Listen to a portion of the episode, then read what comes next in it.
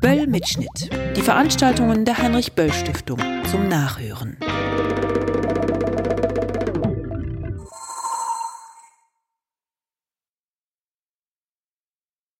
Jetzt habe ich die Freude, äh, Albrecht Koschorke vorzustellen, der den Eröffnungsvortrag zum Thema Populisten und Liberale halten wird. Albrecht Koschorke lehrt Literaturwissenschaft an der Universität Konstanz und hatte unter anderem Gastprofessuren in Chicago und Berkeley. Er ist Autor zahlreicher Publikationen, darunter Wahrheit und Erfindung, Grundzüge einer allgemeinen Erzähltheorie, Hegel und Wir und Hitlers Mein Kampf zur Poetik des Nationalsozialismus. Für seine Arbeiten erhielt Albrecht Koschorke im Jahr 2002 den Akademiepreis der Berlin-Brandenburgischen Akademie der Wissenschaften, im Jahr 2003 den Gottfried Wilhelm Leibniz-Preis der Deutschen Forschungsgemeinschaft und 2016 wurde er mit dem Philosophischen Buchpreis ausgezeichnet. Ich freue mich sehr auf Ihren Vortrag. Herzlich willkommen, Albrecht Koschorke.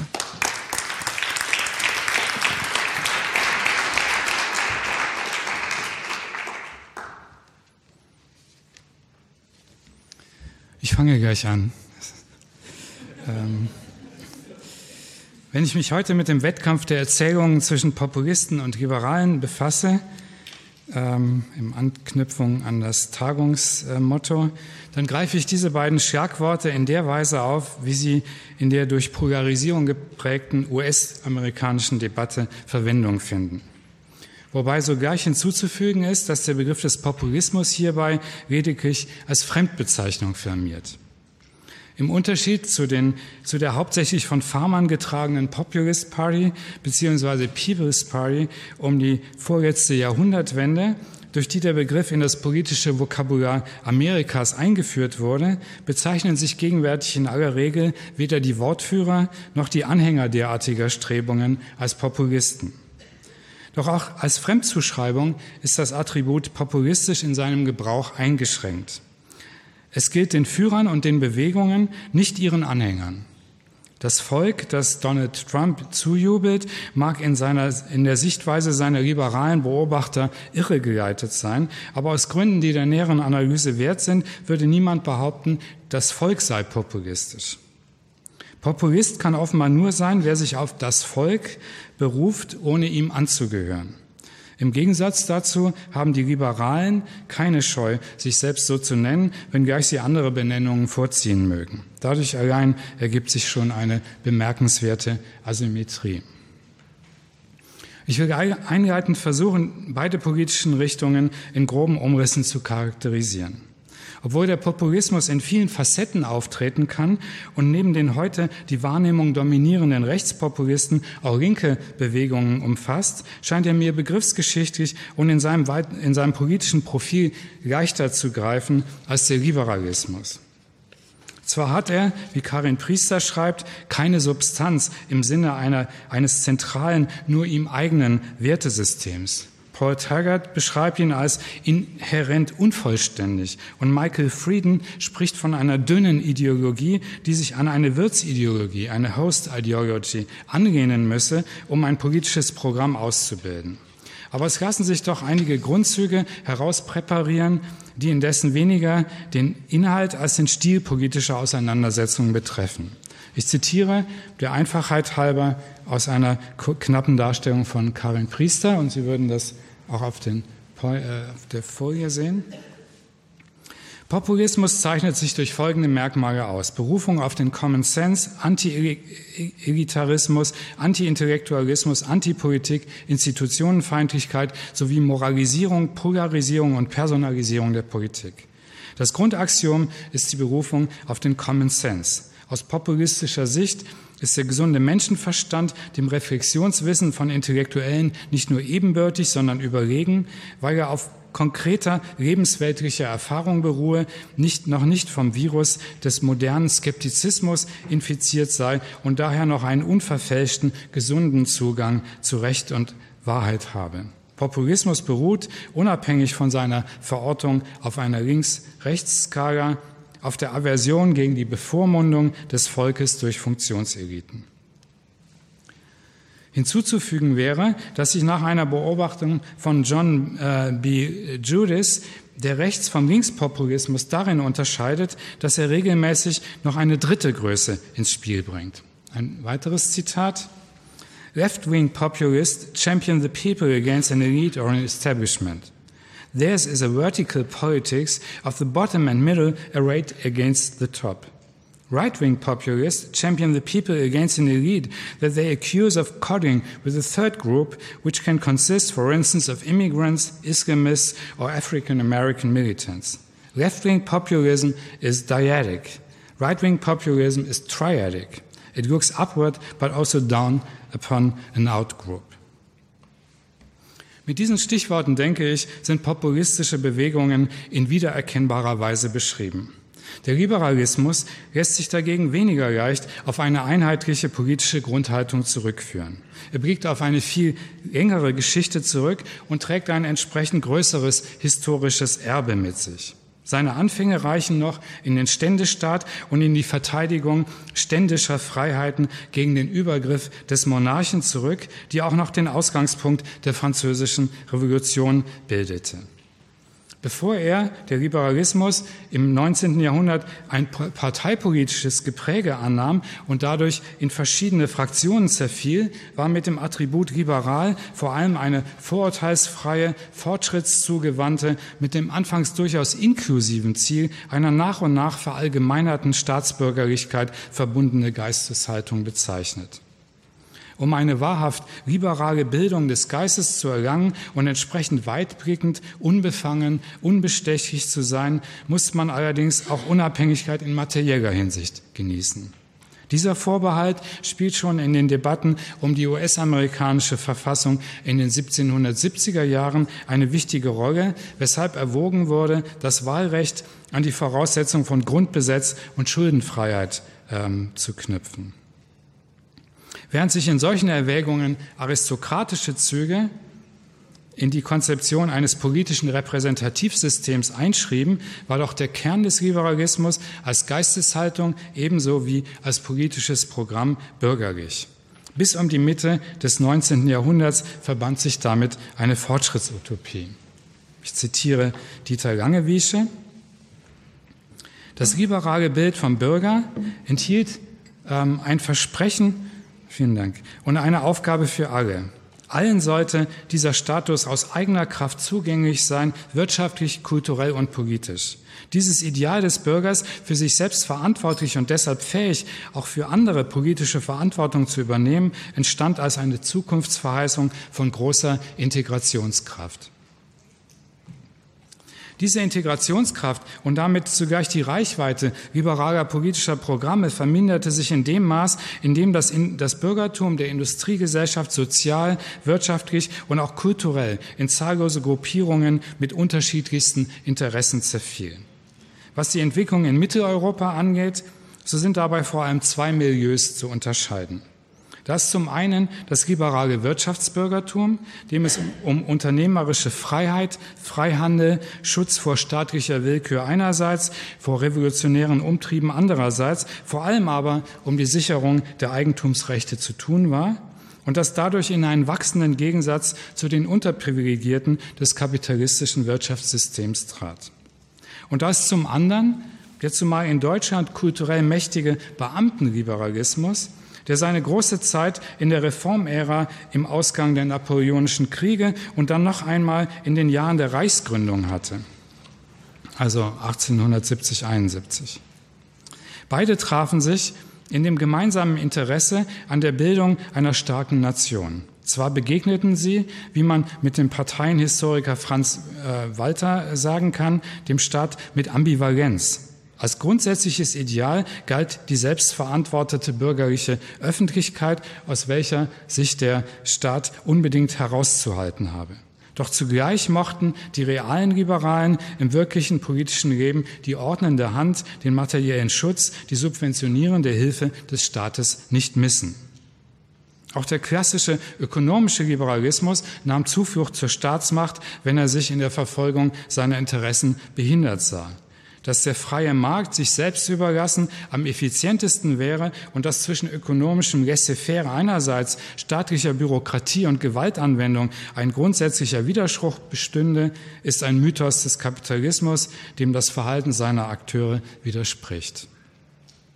Der Ruf nach Beschneidung von Arbeiterrechten und staatlicher Prote der Ruf nach äh, staatlicher Protektion führte dazu, dass der gewerbliche Mittelstand schon im 19. Jahrhundert zwischen liberalen und rechtsautoritären Positionen changierte. Vergleichbare Tendenzen zeigten sich, wenn auch von anderen Voraussetzungen her, im Liberalismus der Beamtenschaft. Deren Zutrauen in die Rationalität des Staatsapparats und ihrer eigenen Rolle darin konnte so weit gehen, in Krisenzeiten liberale Grundsätze zugunsten einer autoritären staatlichen Ordnung ganz aufzugeben. Bei allen Fraktionierungen dieses bürgerlichen Liberalismus bleibt aber als gemeinsames Merkmal festzuhalten, dass er sich soziologisch auf eine Schicht von tonangebenden Männern mit zumeist mit zunächst äh, Gemeinde- und Stadtbürgerlichem, später nationalstaatlichem Aktionsradius stützte, von Männern, die es gewohnt waren, sich als Sachwalter des großen Ganzen und als berufene Vormünder anderer Bevölkerungsgruppen aufzuführen. Mindestens in ihrem lokalen Umfeld gehörten sie zum Establishment, zu den Honoratioren, gebildet, kulturell dominant, wohlhabend.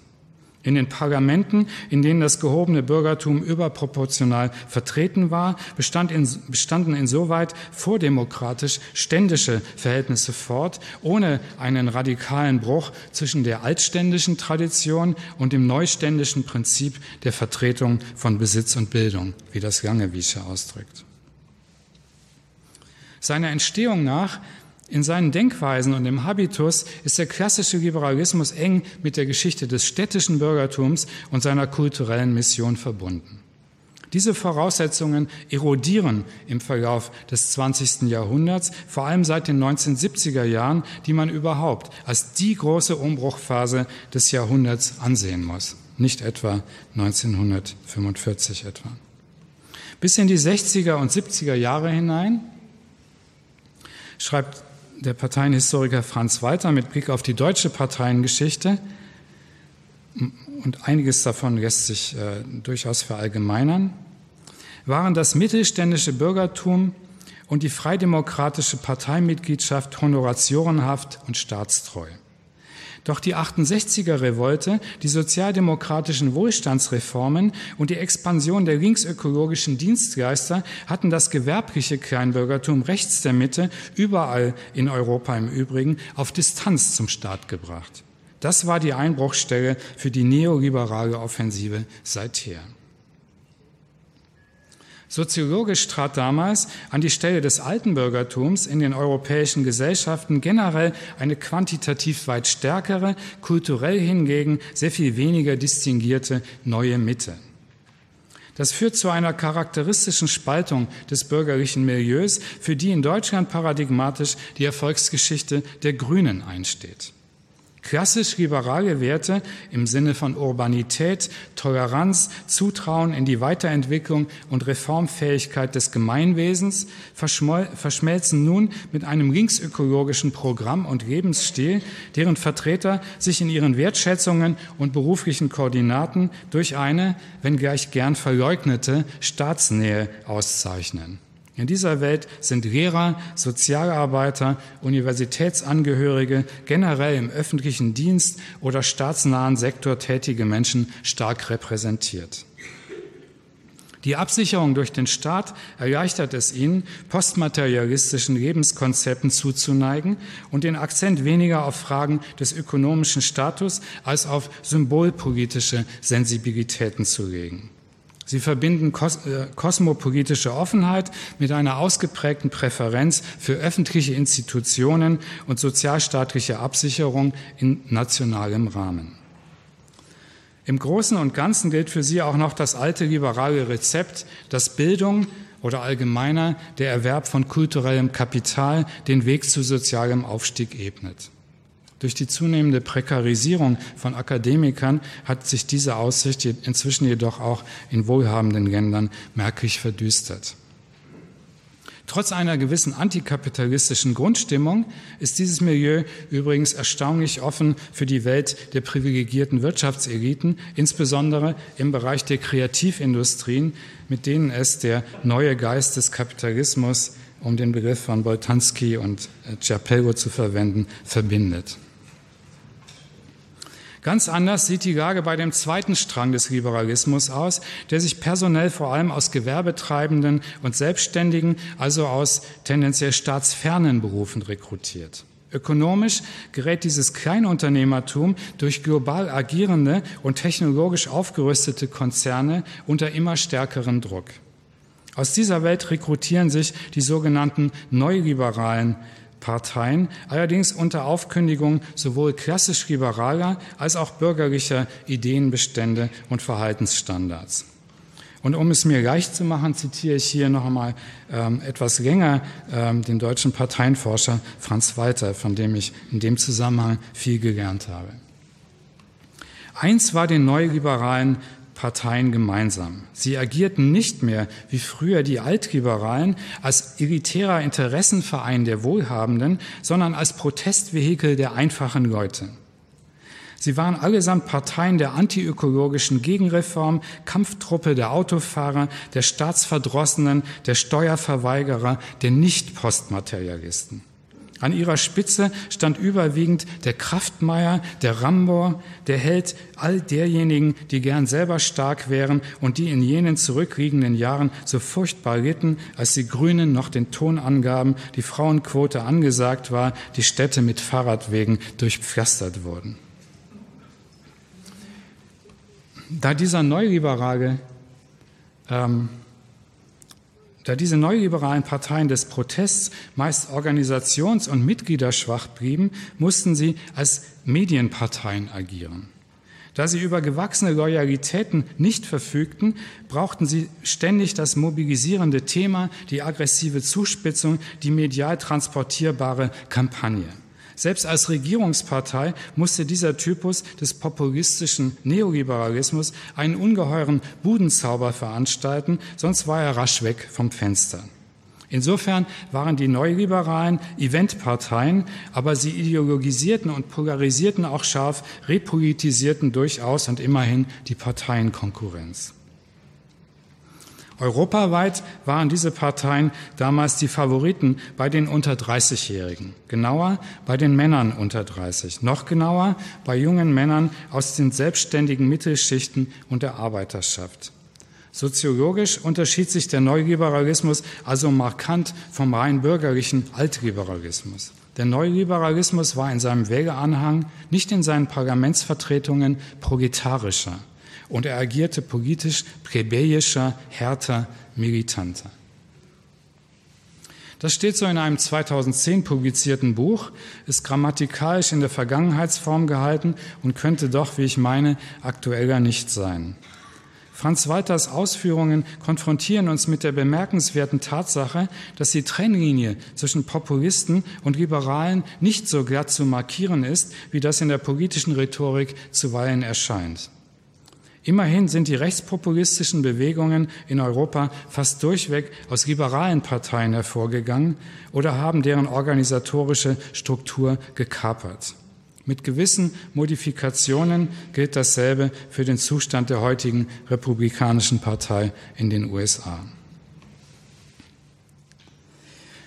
Gut, ich habe diese Vorgeschichte sicher sehr vereinfachend, deshalb Revue passieren lassen, weil sie in mehrfacher Weise ein Licht auf die Auseinandersetzungen der Gegenwart wirft. Drei Aspekte sind zu nennen. Erstens die kulturellen Rahmenbedingungen demokratischer Repräsentation. Zweitens das Master Narrative des Liberalismus als ein mit ihm untrennbar verbundenes großes Versprechen. Und drittens die kollektive Psychodynamik der Erzählkämpfe, deren Zeugen wir heute sind. Was die Funktionsweise demokratischer äh, Repräsentation an, äh, anbetrifft, so ist oft bemerkt worden, dass populistische Bewegungen die Demokratie auf ihrem ureigensten Feld herausfordern. Denn auch sie berufen sich auf das Volk, gründen darauf aber gerade ihre Opposition zu den eingespielten demokratischen Verfahren. Aber wer ist das Volk? Wie wird aus einer verstreuten Menge von Menschen, die einander nicht kennen, ein Kollektiv, genauer eine als Person vorgestellte Entität, der ein Wille attribuiert werden kann? Wie gelangt es zu seiner Stimme? Wer spricht, wenn das Volk spricht? In republikanisch verfassten Staaten, die sich auf das Prinzip der Volkssouveränität gründen, wird dieses Problem bekanntlich durch Formen der Stellvertreterschaft und Fürsprache gelöst. Richter sprechen ihre Urteile im Namen des Volkes, Abgeordnete sind Volksvertreter, von der Parlamentsmehrheit gestellte Regierungen sind ermächtigt, anstelle des Volkes und für das Volk Handlungen auszuführen. Der Bezug zur Bevölkerung als solcher ist dabei nur indirekt hergestellt durch periodisch abgehaltene Wahlen von Parteikandidaten oder durch andere, noch stärker vermittelte Autorisierungen, wie im Fall der Gerichtsbarkeit. Es ist gerade diese durch demokratische Repräsentation erzeugte Vermitteltheit, die den populistischen Wortführern Anlass bietet, um aufzubegehren und jedenfalls ihrem eigenen Anspruch nach dem Volk selbst zu seinem Recht zu verhelfen. Idealtypisch stehen sich hier zwei Spielarten demokratischer Praxis gegenüber, die repräsentative und die direkte äh, Demokratie. Mit seiner Kritik am Modus der Repräsentation als Verfälschung des Wählerwillens als Bevormundung, Ermächtigung einer auf ihren eigenen Vorteil bedachten Politikerkaste und so weiter, verbunden mit dem Imperativ, stattdessen doch das Volk sich selbst regieren zu lassen, steht der Populismus in einer langen und ehrwürdigen Tradition, die sich unter anderem mit dem Namen Rousseaus verbindet. Umgekehrt ist die Idee politischer Stellvertretung aus einer tiefen Skepsis nicht nur gegenüber der Praktikabilität, sondern auch der Wünschbarkeit einer solchen Selbstregierung des Volkes erwachsen.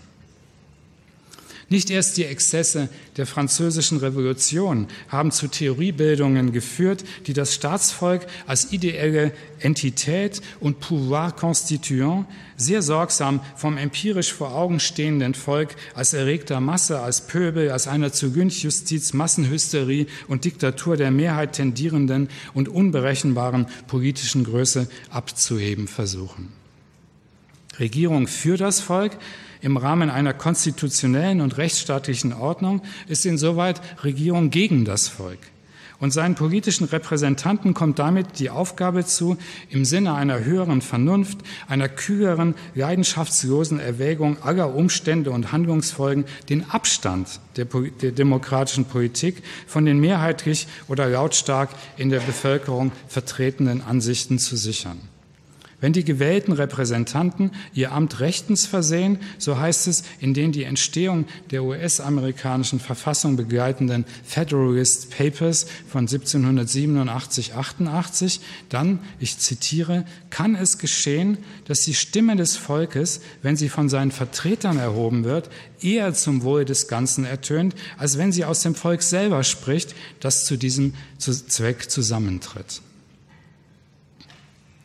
Bei allen Erwartungen an eine weitgehende Deckungsgleichheit zwischen den Ansichten der Repräsentierten und der Repräsentanten, wie sie zumal in Zeiten des Wahlkampfes geweckt werden, ist also in die repräsentative Demokratie ein distanzierendes und sich potenziell immer auch verselbstständigendes Element eingebaut, dessen Sinn nicht in der Verbindung, sondern in der geregelten Unterbrechung der Abhängigkeit der Gewählten von den Wählern besteht. Es äußert sich in einer Art Treuhänderschaft der politischen Vertreter, die, indem sie allein nach dem Richtmaß ihrer Vernunft und ihres Gewissens urteilen, am Ende doch besser für das Volk sorgen, als dieses selbst, das in seiner Wankelmütigkeit, Affektbeherrschtheit und Unkenntnis äh, versteht. Sie haben zwar in regelmäßigen Abständen ähm, sich vor ihrer Wählerschaft zu rechtfertigen, sind aber während der Legislaturperioden in ihren Entscheidungen prinzipiell frei.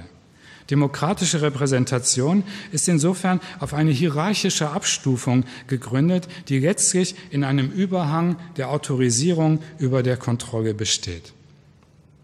Sie lebt davon, dass die Delegation politischer Entscheidungsbefugnis mit einem entsprechenden Respekt gegenüber den Delegierten und dem politischen Betrieb als Ganzem einhergeht.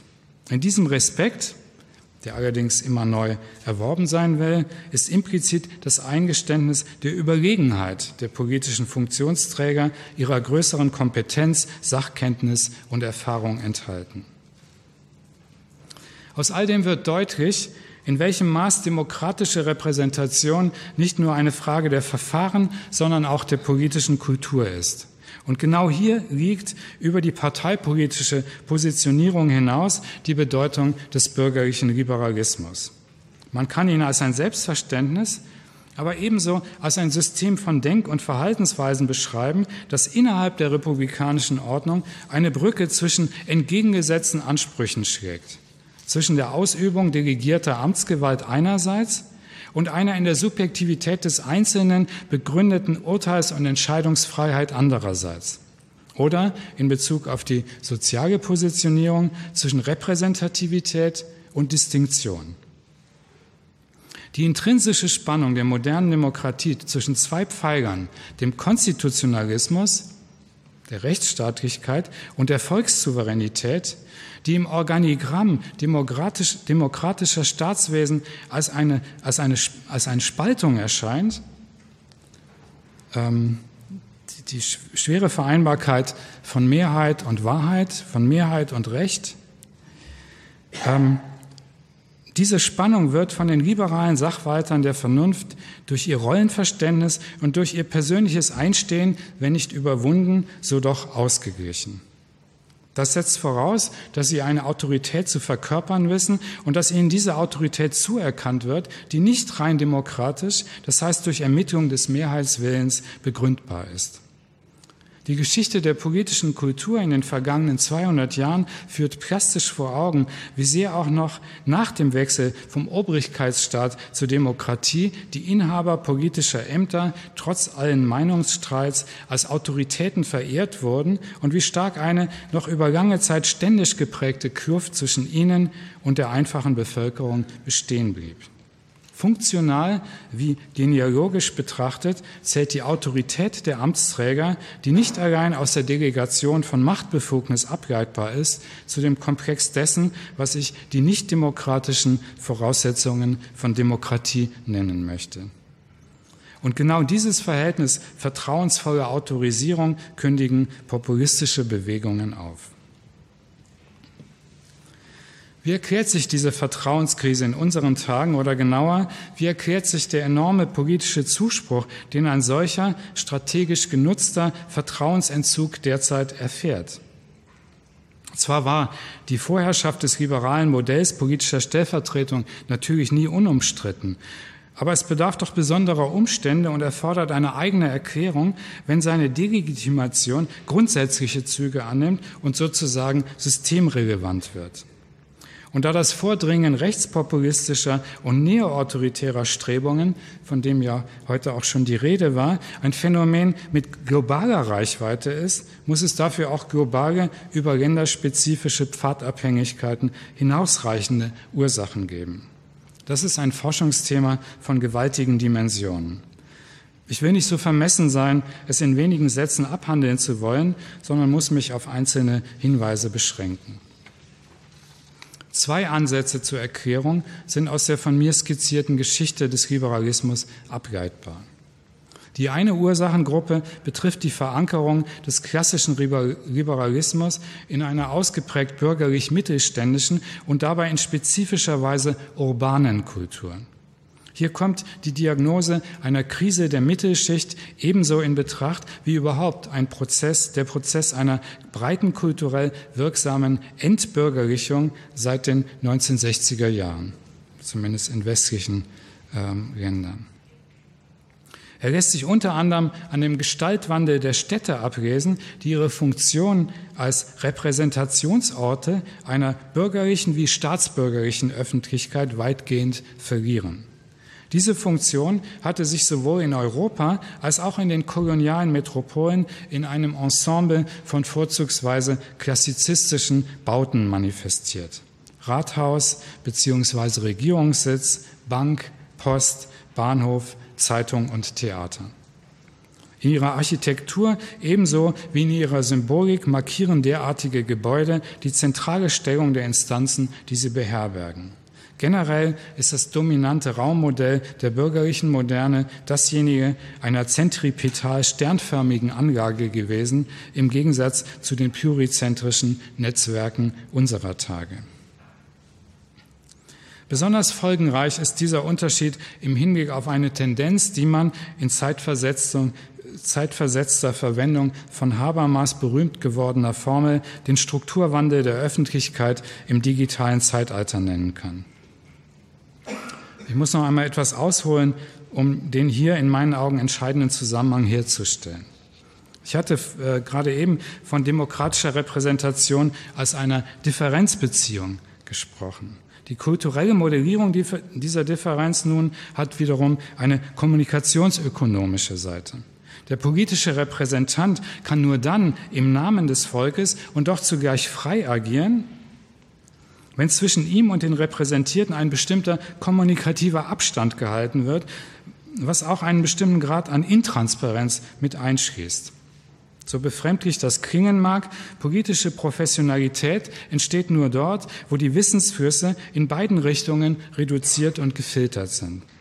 Wer sein Amt als Volksvertreter ernst nimmt, kann nicht umhin, die vielen spontanen und partikularen Meinungen auszublenden, die in seiner erregten Wählerschaft kursieren, um ganz verkürzend und natürlich idealisiert dargestellt, in den bedächtigen Beratungen der zuständigen Gremien sachverständige Lösungen zu erzielen.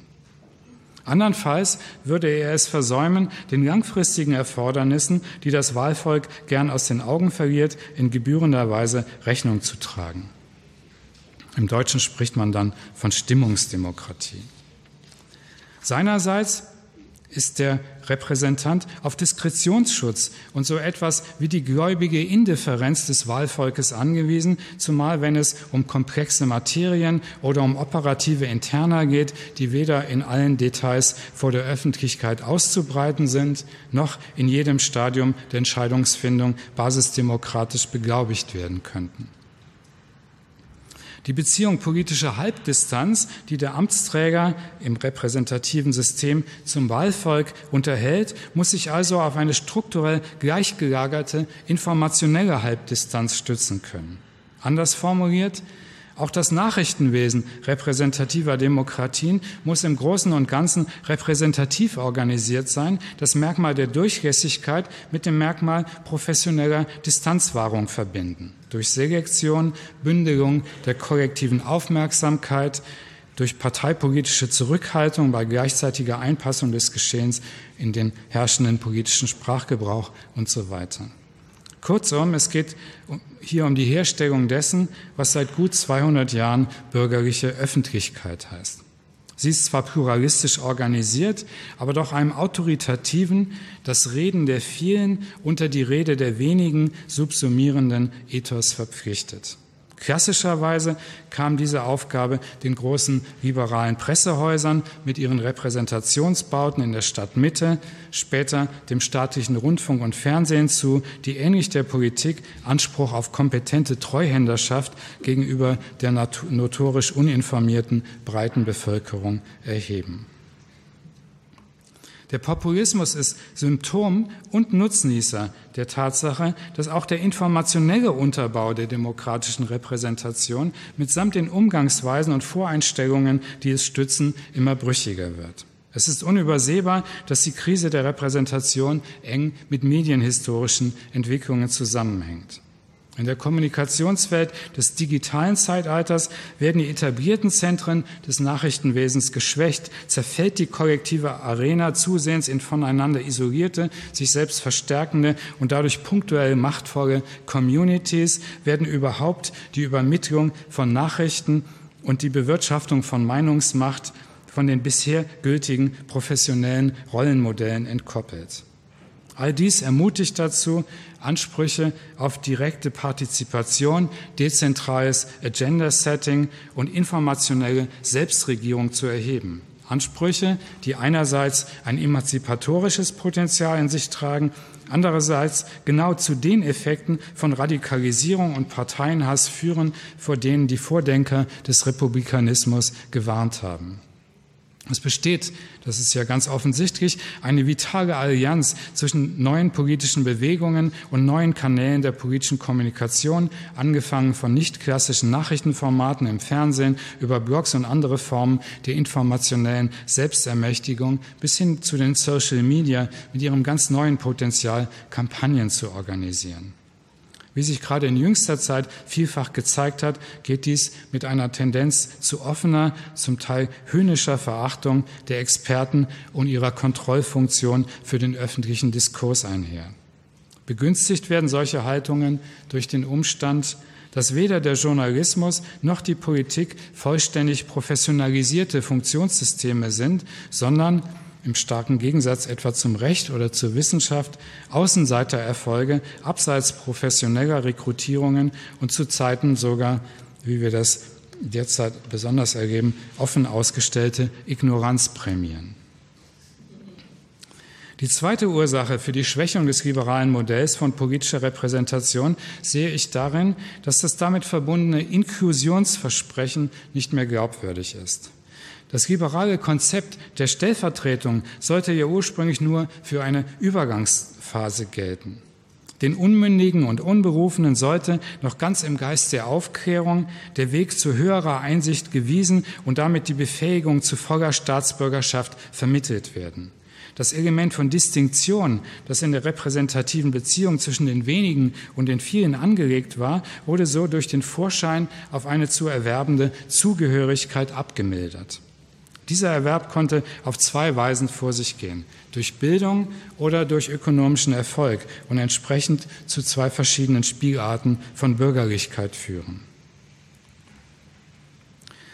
Die Aussicht auf Teilhabe politischer wie zivilgesellschaftlicher Art, die der Liberalismus anbietet, ist in Gesellschaften plausibel, die sich sozusagen im Aufwind befinden. Wo aber der soziale Fahrstuhl ins Stocken kommt und auch die Beziehung zwischen Bildung, sozialem Status und politischem Einfluss unsicher wird, reduziert sich der Liberalismus auf die Besitzstandsideologie, die er immer auch war.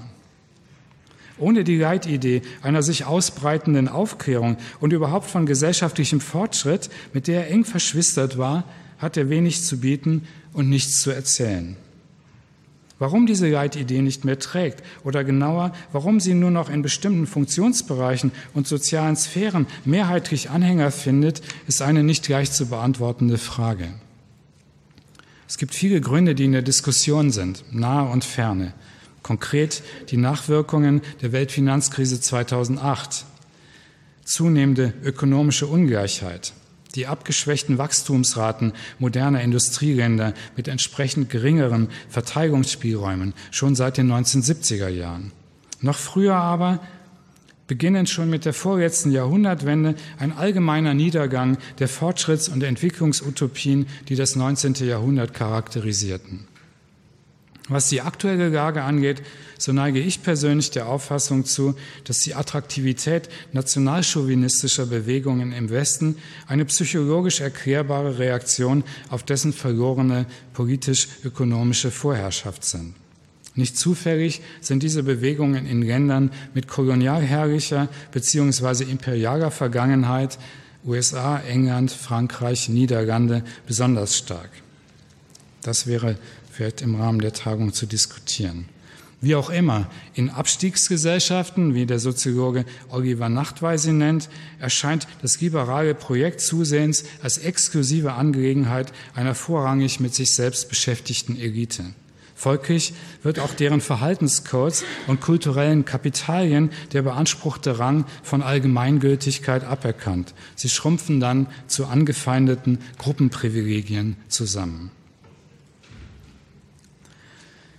Das ist, so wie ich das sehe, das große Bild. Als Makronarrativ der organisierten Moderne hat die liberale Vision vom Fortschritt für alle einen großen Teil ihrer Anhängerschaft verloren. Sie lebt in urbanen, kosmopolitischen Milieus und in einigen Residuen mit zumeist europäischer Grundprägung fort und findet unter günstigen Umständen Zuspruch in den Emerging States, in denen sich eine neue Mittelschicht ausbildet, wobei allerdings zu fragen ist, inwieweit sich hier das Mittelschichtenbewusstsein mit einer staatsbürgerlichen Mission altliberaler Prägung verbindet. Dominanter scheint mir die Tendenz zu sein, den Erwerb von Wohlstand und Einfluss in neureicher Manier, auch das Neureichentum ist übrigens alt und hat immer einen Schatten auf den bürgerlichen Liberalismus geworfen, ähm, also in eine Tendenz, den Erwerb von Wohlstand und Einfluss von Verantwortlichkeit für das Gemeinwesen zu entkoppeln.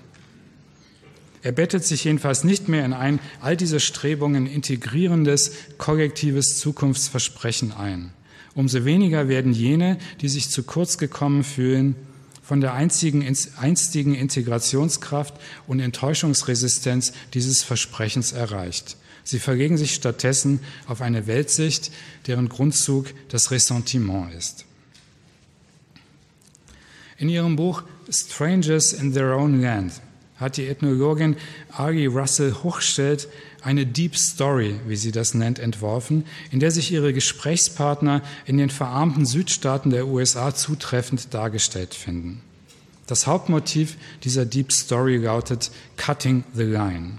Da stehen die Menschen in einer langen Schlange den Hügel hinauf und warten, dass auch sie ihren Anteil am American Dream erhalten. Das Warten wird ihnen lang, selbst durch harte Arbeit ist soziales Vorwärtskommen nicht mehr garantiert. Und dann kommen andere, Fremde, Nutznießer des Systems und drängeln sich vor. Es sind die Liberalen in ihrer Fürsorge für Immigranten, Minderheiten und Benachteiligte, die sie sogar dazu ermutigen und, oder, oder gar nach vorne winken. Obama hat diese äh, Gruppen bevorzugt und Hillary Clinton hätte das weitergetan. Im deutschen bzw. europäischen Kontext übernimmt Angela Merkel diese Rolle, wenn sie in Zeiten von Hartz IV und Austerität eine Million Flüchtlinge einlässt. Damit ist die triadische Ausgangssituation des Rechtspopulismus hergestellt, von der ich anfangs sprach. Sie legt den Grund für Politics of Resentment, um eine andere ethnologische Studie über das Wählerverhalten in Heartland America zu zitieren. Ein doppeltes und zwiespältiges Ressentiment, das den Ärger sowohl nach oben gegen die urbanen Eliten als auch nach unten gegen eine geeignete Gruppe sozial Schwächerer lenkt.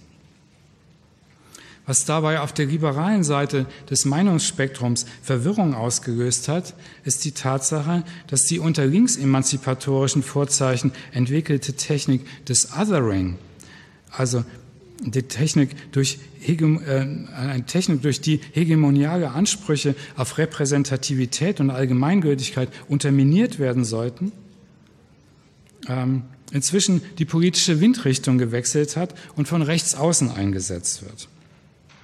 Identity Politics wird nun von der schweigenden Mehrheit betrieben und das Othering richtet sich gegen die Minderheitenbefürworter, die gern übersehen, dass ihre Liberalität auch etwas mit den Privilegien zu tun hat, die sie genießen.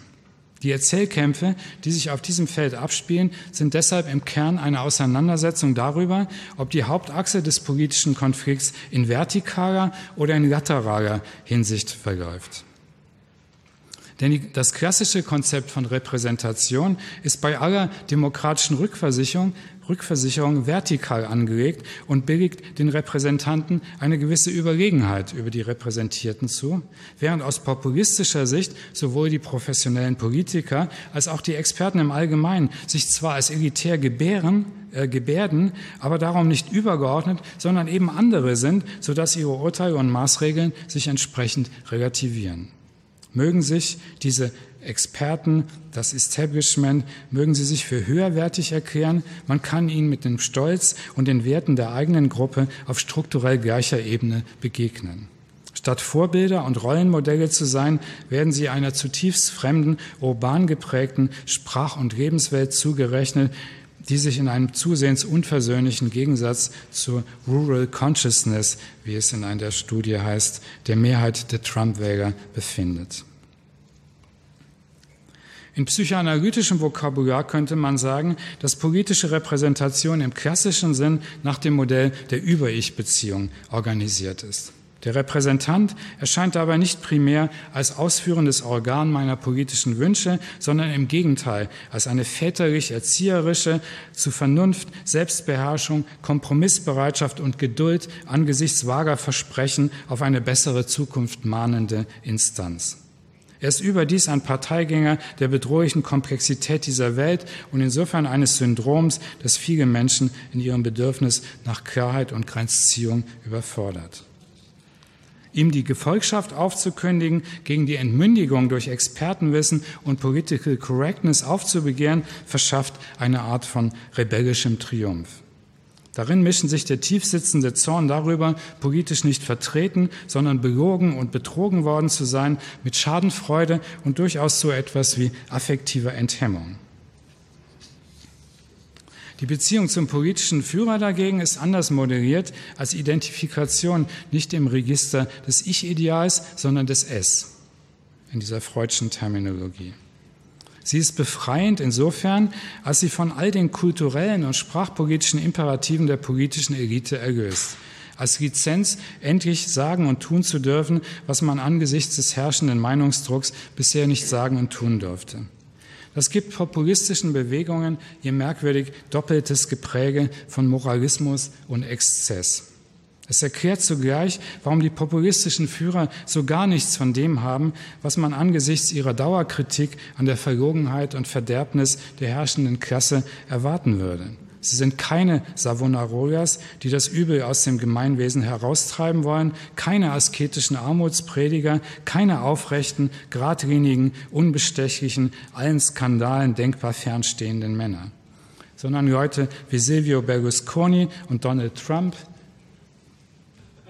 die sich all das leisten können, Geld, Villen, Golfplätze, Frauen mit Botox, Lippen und hochhackigen Schuhen, was ein einfacher Bürger wie ich und du auch gerne hätte. Sie repräsentieren sich nicht als politische Führungspersönlichkeiten, deren Weitblick und höherer Vernunft man sich unterwirft, sondern gerade gerade, werden gerade in ihren vulgären oder pubertär unreifen Zügen zur Vergemeinschaftung ein. Celebrities von Privatsendern statt Vorbildern im Stil paternaler Autoritäten. Und die demokratisch beauftragten Repräsentanten, sie geraten in die Rolle von angefeindeten Mittlern zwischen dem, was ihnen politisch geboten scheint, und den Wünschen oder Illusionen der Wähler. Im Grenzfall finden sie sich in die unangenehme Zwischenlage gebracht, als Objekte der Aggression die Folgen des gegen sie gerichteten Hasses auch noch implementieren zu müssen. Insofern hat der Hass auf die Eliten, der die populistischen Bewegungen eint, den Charakter dessen, was in der Psychologie eine Ablehnungsbindung genannt wird. Eines in extremer Weise ambivalenten Verhältnisses, das Ungehorsam und Abhängigkeit miteinander verschränkt. Denn der Populismus erscheint auch deshalb als eine dünne, unvollständige Ideologie, weil er keines seiner Ziele ohne den Apparat der von ihm geschmähten Berufspolitiker und Bürokraten verwirklichen könnte.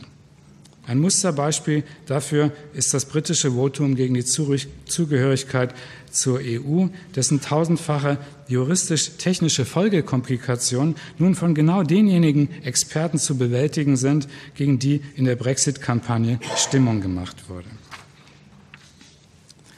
All dies schlägt sich in der Mikropolitik heutiger Erzählkämpfe nieder.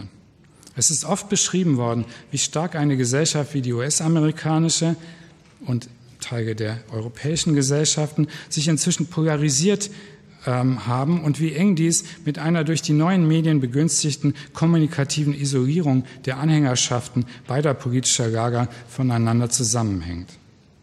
Teil dieses Prozesses, Teil dieses Prozesses ist die Herausbildung eines Narrative Divide, in dem sich zwei wechselseitig unübersetzbare Wir-Sie-Erzählungen gegenüberstehen, die sich andererseits aber auf paradoxe Weise wechselseitig stabilisieren.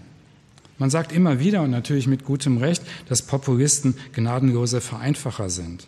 Sie beuten eine Reihe von massenpsychologisch wirksamen Redefiguren aus, angefangen von der Berufung auf den gesunden Menschenverstand über die konspirologische Unterstellung des Verrats der Eliten an ihrem Volk bis hin zur Erfindung eines äußeren Feindes, gegen den man die Reihen schließen müsse. Das Problem ist, dass die liberalen Gegenerzählungen gegen solche Verschwörungstheorien nicht verfangen. Der Hinweis darauf, dass die Welt komplizierter ist, als die Protestwähler es wahrhaben wollen, bestätigt diese nur in ihrem Bedürfnis, zu einer Position der vermeintlichen Stärke Zuflucht zu suchen. Und die erzieherische Attitüde, mit der Wut und Gewaltausbrüche quittiert werden, aktiviert erst recht den Wunsch, sich gegen ein ungeliebtes Über-Ich ähm, aufzulehnen. Dialogangebote und Bemühungen der Wir-Formation, populistische Erzählungen mit der Macht des besseren Arguments beizukommen, führen leicht zu dem kontraproduktiven Effekt, dieses Wir-Gefühl noch zu stärken. Sie gehen nach meiner Ansicht auch darin fehl, dass sie Radikalität als ein Ergebnis von Überzeugungen ansehen. Mit der unvermeidlichen Folge, dass sie dann an der Renitenz irrationaler Überzeugungen verzweifeln. Aber damit machen sie die Anhänger radikaler Bewegungen wahrscheinlich viel dümmer, als sie sind. Irrationalität und Inkonsistenz müssen überhaupt kein Zeichen von Unfähigkeit sein. Sie können auch strategische Einsätze auf einem Meinungsfeld bilden, auf dem mit Rationalität und Konsistenz nichts mehr zu gewinnen ist.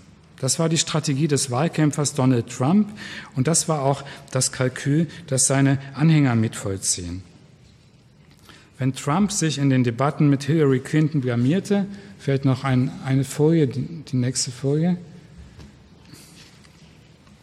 und von ihr als ungebärdiges Kind vorgeführt wurde, hat dies beim Kern seiner Anhänger, die die Erfahrung der Demütigung nur allzu gut kennen, vermutlich eher einen Solidarisierungseffekt ausgelöst, weshalb die Kommentatoren ähm, so falsch lagen in ihrer Einschätzung der Stimmung.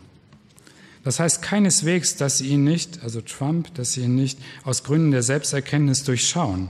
Es bedeutet auch nicht unbedingt, dass sie ihm seine Parolen abgekauft haben. Im Signalsystem populistischer Rhetoriken ist der wörtliche Inhalt von Äußerungen nur ein und wahrscheinlich nicht das wichtigste Element.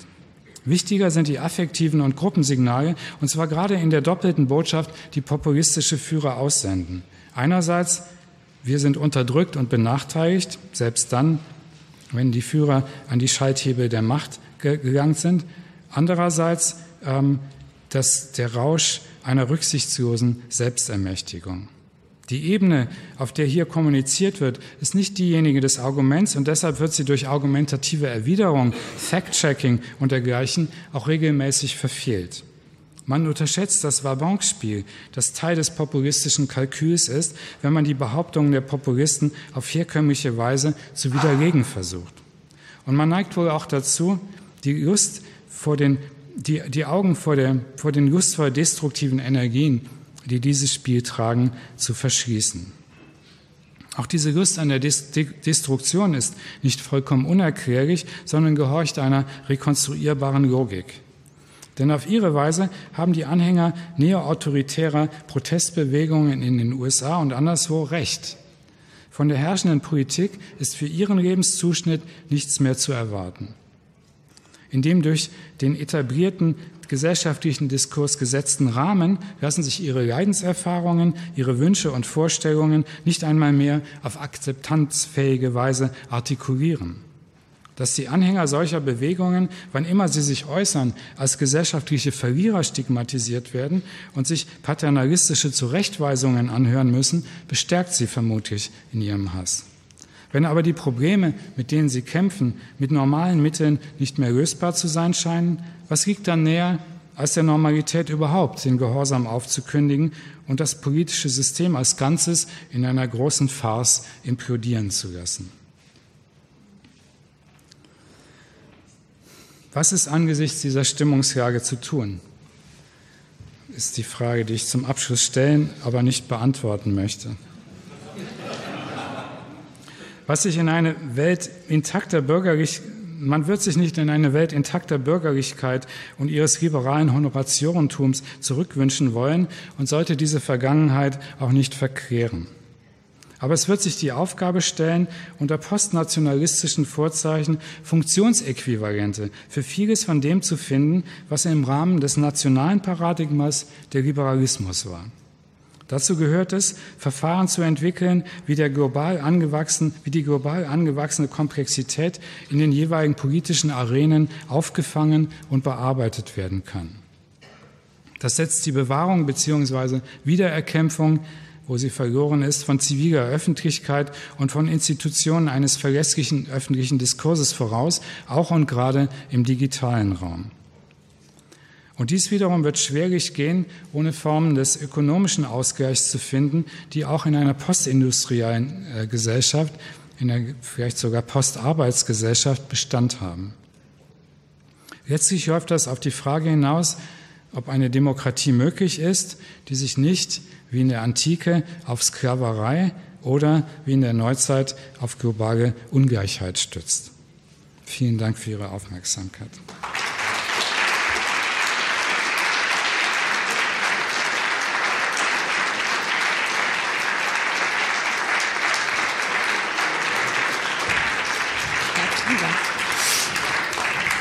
Würde mir vielleicht jemand helfen, nochmal einen Tisch hier hochzuholen, damit wir ein bisschen entspannter diskutieren können? Ich glaube, das. Super. So, wunderbar. Herr Koschorke, herzlichen Dank für diesen sehr interessanten Vortrag. Ähm, bevor wir die Diskussion mit dem Publikum eröffnen, und ich hoffe, Sie haben alle reichlich Fragen an Herrn Kokoschork, ich bin mir sicher, ähm, wollen Sie zu mir kommen, möchten Sie da bleiben, was ist Ihnen lieber? Ach, wir haben gar kein Mikro hier, ne? Es hat, wurde uns geklaut, dann komme ich zu Ihnen. Dann war das völlig unsinnig, dass wir das... Sie will, dass ich hier stehen werde. Ja, dann ja. bleibt... Ach so, gut. dann machen wir es so. Ähm, ich äh, nutze mal das Privileg als Moderatorin und stelle die erste Frage.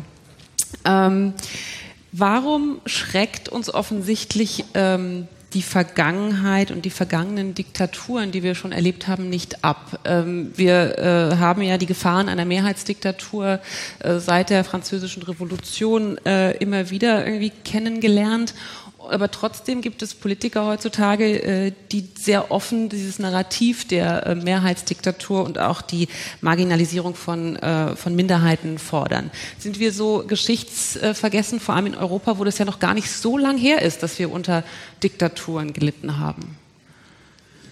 Ja, das die, die Frage läuft darauf hinaus, wie lernfähig sind Gesellschaften?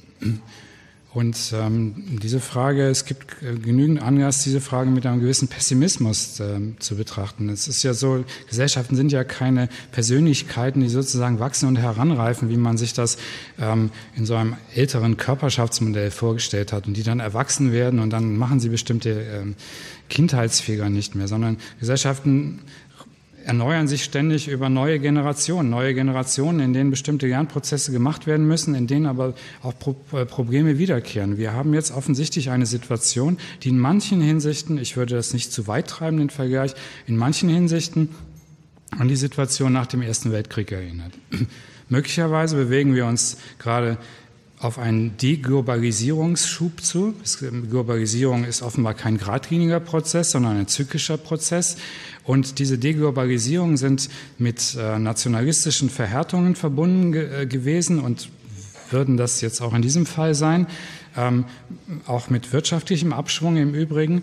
Ähm, das ist das eine. Das zweite ist, ähm, dass, dass ein bestimmtes politisches Manöver jetzt wieder greift und das geht um die, ähm, um die äh, sozial schwächeren Schichten, um diejenigen, die bis vor kurzem Arbeiterklasse oder bis vor äh, ein paar Jahrzehnten Arbeiterklasse hießen und vielleicht inzwischen auch wieder so heißen, die sich eigentlich immer in dem, in dem doppelten Kraftfeld zwischen ähm, xenophoben Reaktionen, das heißt einem rechten, äh, rechten Deutungsangeboten ihrer Misere äh, verstanden haben und sozialistischen Deutungsangeboten.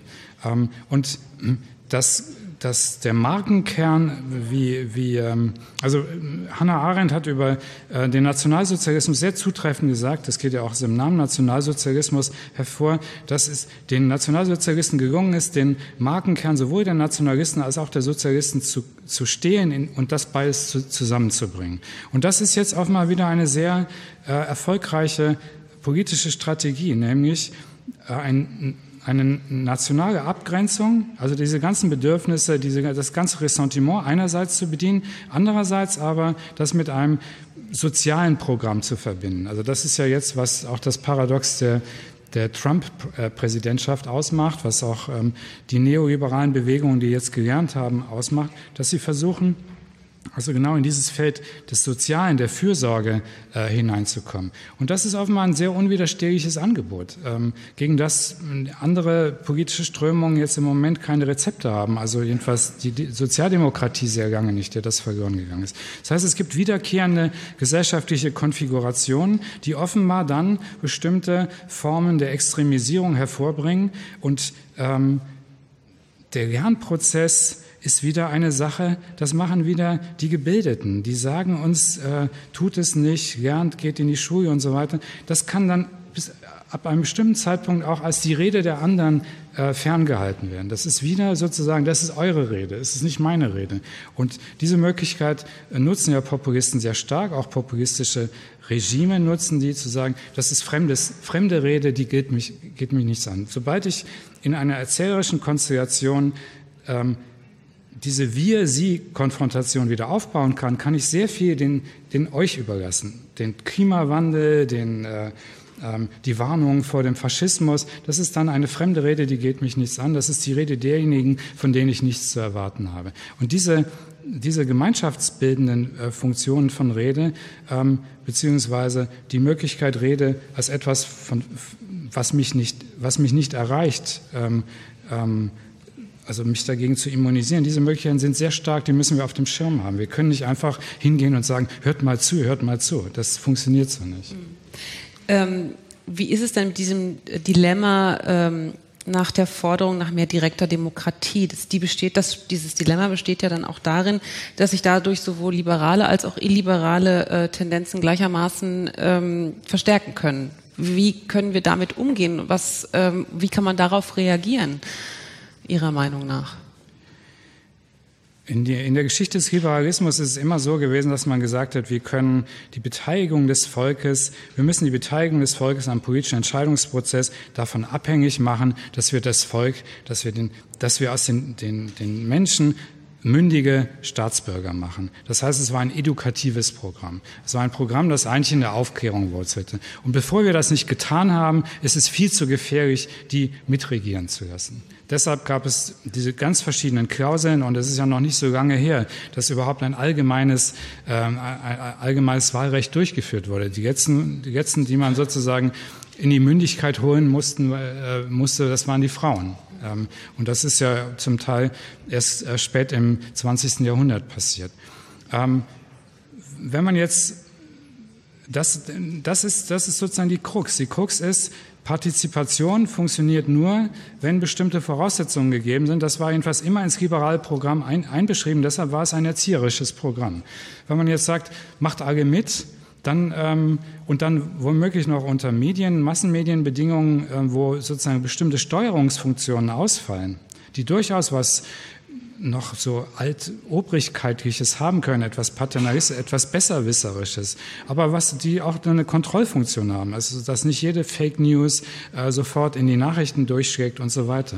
Dann, ähm, dann ist Partizipation äh, ein gefährliches äh, Manöver und ähm, es wäre zu fragen, ob man bestimmte Formen repräsentativer Institutionen äh, vorschnell aufgeben sollte. Und deshalb ist es ja auch in der ganzen Diskussion, in Volksabstimmung und so, wird ja immer damit äh, darüber gesprochen, wie man die gleichzeitig auch wieder entschärfen kann. Auch, auch die Schweiz als ein Land, in dem viele Volksabstimmungen stattfinden, haben dann einen langen Prozess, in dem dann die Stimme des Volkes wieder sozusagen in das Getriebe der Institution zurückübersetzt wird. Und dann bleibt oft von diesen, von diesen ähm, von dem, was das Volk will, keine Minarette, ähm, Ausstieg aus irgendwas, bleibt gar nicht so viel übrig. Wie sieht's aus? Ähm, bevor ich ähm, weiter meine Fragen stelle, gibt es schon mal Fragen aus dem Publikum? Da ist die erste. Es gibt ein, ein Mikrofon, damit auch alle hören, was Sie zu sagen haben. Ja, Albrecht, ich bin mir nicht sicher, ob ich dich richtig verstanden habe. Würdest du sagen, dieser Liberalismus bürgerlichen Gepräges, also Expertenkultur, Bildung, Bildungsversprechen und damit verbundene Aufstiegsversprechen ist sozusagen an ein Ende gekommen und wir müssen das ersetzen durch andere Strategien der Kommunikation und andere Versprechen. Und dann wäre natürlich die Frage, oder vielleicht habe ich das falsch verstanden, die Frage wäre, du hast am Schluss davon geredet, dass wir ein Funktionsäquivalent für diesen guten alten Liberalismus finden müssen. Das würde bedeuten, wir brauchen etwas anderes als diese Inhalte. Und die konkrete Frage, die sich mir stellt, nachdem ich den ganzen amerikanischen Wahlkampf äh, letztes Jahr verfolgt habe vor Ort, was heißt dann Kommunikation? Welche kommunikativen Strategien wären dann gefragt? Also dieses vom Podium herunterpredigen einer Hillary Clinton und ihre Fact-Checking-Teams, das hat ganz offensichtlich nicht funktioniert. Ähm, die Frage wäre, was wären Narrative oder auch Modelle einer solchen anderen Kommunikation, die nicht so von oben herab ist, die nicht auch dieses Othering betreibt, was ich sehr stark beobachtet habe im Wahlkampf, dass man also immer von dem dummen weißen Mann redet, die dummen Trump-Wähler, die männlich und abgehängt sind. Und ja, ähm, das führt zu einer Ignoranz, bei der man dann irgendwann nicht merkt, dass man die Wahl verloren hat. Also die Frage ist, was wäre zu tun, auch, ich jetzt mal pro domo gesprochen, wir sind ja die Expertenkultur und hier sitzt sie. Ne? Wir sind die Leute, die von ähm, vom Podium herab runterpredigen. Was würde das bedeuten, auch für uns, äh, für Leute, die in Bildungsinstitutionen sind, andere Kommunikationsverfahren zu haben und Bildung auch mit einem anderen äh, Auftrag als der Distinktion zu verbreiten? Dankeschön. Moment, äh, wir machen einen, glaube ich, eine Frage nacheinander und dann, ja? Ich glaube, sonst wird es ein bisschen viel auf einmal mit Fragen. Wir machen eine und dann, bitte. Ja, ich muss versuchen, kurz auf diese Frage. Ich habe diese Frage natürlich gefürchtet, ich stelle sie mir auch. Ähm, ähm, und ich bin in der ungemütlichen Situation als jemand, der die Funktionsweise von Narrativen zu beschreiben versucht, ständig gefragt zu werden, wie können wir besser erzählen, wie müssen wir es anders machen. Also ähm, ähm, jetzt sich so ein Spin-Doktor-Rolle äh, zu übernehmen. Ähm, und ich denke, das ist etwas, das müssen wir jetzt hier alle diskutieren. Da werde ich jetzt keine äh, ähm, Rezepte bieten. Ähm, aber ich, ich glaube schon, dass es ist sozusagen, worum es mir jetzt ging, war, dass, dass das ein Gewebe von sich wechselseitig stützenden institutionellen und politisch-kulturellen äh, ähm, Voreinstellungen ist. Und äh, die kann man nicht so ohne weiteres auflösen. Also man kann, äh, man braucht ich glaube, bestimmte Formen der Repräsentation sind unentbehrlich. Es ist nie so, dass das Volk äh, sich selbst regiert, für sich selber spricht. Es hat immer einen Repräsentanten. Der Populist ist natürlich auch ein Repräsentant, also macht sich eine bestimmte Repräsentationsfunktion äh, ähm, zunutze beziehungsweise beansprucht die. Das heißt, wir haben es immer mit Vertretung zu tun, mit Stellvertretung, mit Fürsprecher. Ähm, ähm, also das ist, das ist eine Gegebenheit. Man, man muss man muss die Institu also ich ist erstmal ein Plädoyer für Institutionen. Man muss die regeln und man muss dafür Spielregeln schaffen und man muss diese Spielregeln sichern. Ähm, das andere ist aber, dass diese diese Sache nur funktioniert, wenn das zweite die zweite Komponente dabei ist. Das ist die Komponente der künftigen Teilhabe.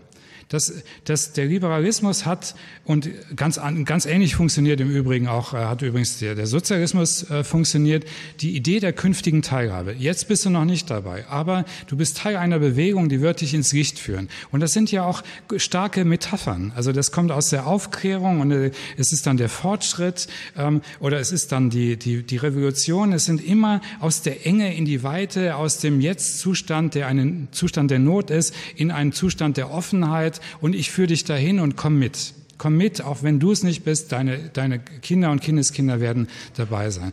Das ist dieses, dieses, ähm, dieses Moment ist zusammengebrochen und ist die Frage, wie das wiederherzustellen ist. Das letzte, sozusagen letzte Stronghold dieser Rhetorik ist die Rede vom Wachstum. Ähm, das ist schon ziemlich, eine ziemlich blasse äh, Angelegenheit. Also wenn wir mehr Wachstum haben, dann werdet ihr auch was davon kriegen. Ähm, und das ist eben etwas, was, ähm, was äh, wirtschaftlich ähm, nicht, nicht mehr funktioniert, möglicherweise auf Dauer nicht. Da sind sich die Ökonomen, äh, glaube ich, uneins. Und was natürlich auch ökologisch bestimmte äh, Folgen hat. Und überhaupt, daran bist du jetzt eine bessere Expertin als ich die Frage, ob man Zukunft noch als diesen offenen Raum imaginieren kann, der dann auch eine Ventilfunktion für sozialen Druck hat. Wenn aber die Zukunft das nicht mehr ist, wenn es eine schwarze Wand ist und wenn man den Leuten nichts mehr versprechen kann, sozusagen, oder eine, eine kollektive Dynamik im Hinblick auf ein Versprechen organisieren kann, ähm, dann, äh, dann tut man sich schwer mit, diesem, mit, dem, äh, mit dieser ganzen Angelegenheit. Ich glaube auch, dass das ähm, jetzt ein großes Problem ähm, auch weltgesellschaftlich ist, weil natürlich dass diese liberale Vorstellung war auch eine der großen Konvergenz. Also der, der, der, die Empfehlung an die Emerging States oder Entwicklungsländer oder Dritte Welt, wie sie dann auch geheißen haben, bildet euch fort, arbeitet hart, dann kommt ihr auch in unsere Region. Ähm, man sieht ja jetzt, dass es, ähm, dass, dass es auch abgewehrt wird und man sieht, dass im Prinzip diese Investition in Zeit, in Zeitlichkeit, in Zukunft ähm, in verstärktem Maß abgelöst wird durch Investitionen in Raum. Ich, hier wird das nichts mehr, ich gehe woanders hin.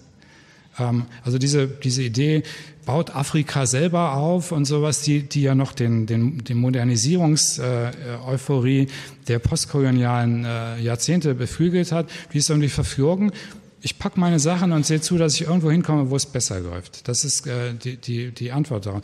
Und das ist jetzt noch nicht, die, noch nicht die Empfehlung, wie es gehen soll, aber ich denke, das ist der Komplex, in dem sich das bewegt. Und ähm, es muss, äh, also darüber müssen wir nachdenken, wie wir eine kollektive Dynamik der, der Offenheit erzeugen können, vielleicht auch einer suggestiven Offenheit, denn vieles von dem, was jetzt als, als Schließung äh, in der populistischen Rhetorik beschrieben wird, ist ja auch nur eine Suggestion. Es ist ja noch nicht unbedingt so, dass die Wirklichkeit so wäre. Es ist eine Suggestion erstmal, die gerade sehr mächtig ist.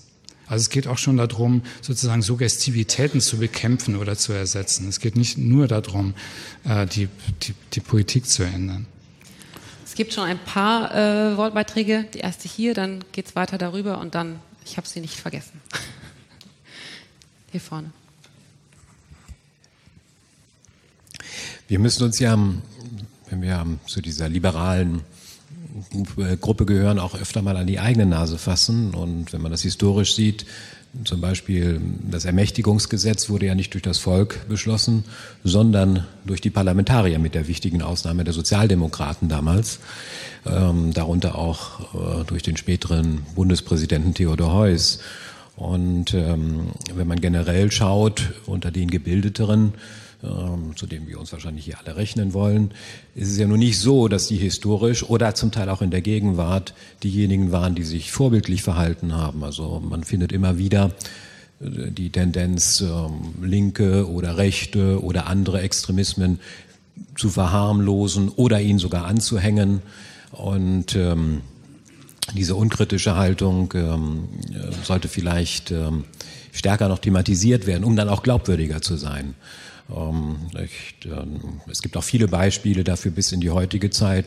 Zum Beispiel hat die Bundeszentrale für politische Bildung in, äh, vom 30.09. bis zum 2.10. letzten Jahres eine Konferenz zu der Geschichte in Osteuropa gemacht. Da ging es um die Verbrechen, Nazis äh, vor allem, aber eben eigentlich die gesamte Verbrechensgeschichte sollte im Blick genommen werden. Und dann gab es eine der Leitfragen für das Programm, die lautete, wie kann das schwierige sowjetische Erbe ähm, in, in den Blick genommen werden, ohne es zu glorifizieren und ohne es zu kriminalisieren. Ähm, für anständige und kritische Leute ist es sehr schwer, über das sowjetische Erbe zu sprechen, ohne die kriminellen und insbesondere auch millionenfachen Massenmord Aspekte zu sprechen, aber das war sozusagen zumindest von dem Rahmen der Organisatoren her eher nicht gewollt, obwohl sicherlich dann der ein oder andere, zumal diese Tagung in Kiew stattfand, äh, daran erinnert haben wird, dass allein in der Ukraine eben mehrere Millionen Menschen umgebracht worden sind. Nicht nur von den Nazis, sondern vorher eben auch von den Kommunisten. Also solche Verharmlosungen, Schieflagen finden wir auch unter denen, die äh, gerne eben, ja, zum Beispiel auch durch politische Bildung, das klang ja auch an, vorbildlich wirken wollen, um den Populisten das Wasser abzugraben. Vielen Dank. Ähm, wollen Sie darauf reagieren oder? Ja, doch. Ähm, vielleicht, weil jetzt der Eindruck entstanden ist, ich habe ein, möglicherweise habe ich das auch getan, ein doch idealisiertes Bild sozusagen des, des, äh, des Honoratioren ge, gezeichnet, der dann ähm, ähm, sagt, dem Volk sagt, ich mache das mal für euch, ich weiß es besser als ihr und ich führe euch in eine helle Zukunft. Natürlich ist es in der Tat so, ähm, dass äh, und das ist auch ein ganz wichtiger Punkt, dass äh, die Mittelschichten ähm, und die, die, die guten Bürger an diesen äh, an den äh, autoritären Bewegungen immer beteiligt waren, sofern sie sich bedroht haben. Also der, der, ähm, der Bürger ist liberal, solange es ihm gut geht, und er wird faschistisch, wenn er sich irgendwie äh, bedroht fühlt. Und das ist auch ganz wichtig auf diesen Punkt. Also insofern äh, diesen Akzent würde ich schon gerne auch setzen, auf diesen Punkt hinzuweisen, weil es eine beliebte, auch wieder bürgerliche Entlastungsstrategie ist. Alles, was sozusagen schief läuft, ähm, entweder den, den revolutionären Unterschichten anzulasten oder verstärkt eigentlich den Kleinbürgern. Also, und das haben wir ja auch gern getan mit dem, das machen wir gern mit rechten Bewegungen. Wir, wir, wir markieren die ja gern als kleinbürgerlich. Dann sind wir nämlich draußen.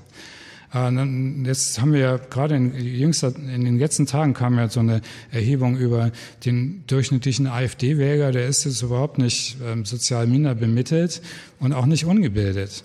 Und auch ähm, was äh, Trump-Wähler angeht, würden wir, haben wir zwar so eine Kernklientel, ähm, ähm, aber das hätte nicht gereicht äh, für den Wahlerfolg. Also es, äh, wir müssen den, den Fokus auch tatsächlich auf die, die changierenden Mittelschichten äh, richten. Und da ist es eben bemerkenswert, dass der Liberalismus äh, diese, diese rechtsautoritären, äh, diesen rechtsautoritären Weg auch einschlagen kann, beziehungsweise Anhängerschaften der, der klassisch-liberalen Parteien können diesen Weg gehen. Und zwar offenbar vergleichsweise mühelos. Nicht nur die Arbeiterschaft tut das, sondern auch äh, bis weit in die, in die gutbürgerlichen äh, Milieus hinein. Und über den Nationalsozialismus und die Beteiligung der, ähm, auch der Universitätsprofessoren, besonders in meiner Disziplin oder so, brauchen wir uns keine Illusionen zu machen geht hier vorne weiter. Ja, ich würde die Diskussion gerne nochmal auf die internationale Ebene ziehen, weil das, was Sie über Entstehung und Entwicklung des Liberalismus gesagt haben, macht Sie in der zur sehr spezifischen Erscheinung europäischer, nordamerikanischer Gesellschaften. Das steht ja in einem gewissen Spannungsverhältnis zu dem universellen Anspruch liberaler Werte, über die Barbara Unmüßig auch vorhin gesprochen hat. Wie würden Sie dieses Spannungsverhältnis beschreiben? Äh, ist sozusagen dieser Anspruch überhaupt nicht unterfüttert, die der Liberalismus erhebt. Unsere liberalen Werte könnten eine Ordnung beschreiben, die auch gültig ist für globale Ordnung oder für die Ordnung beispielsweise in China und in anderen Regionen?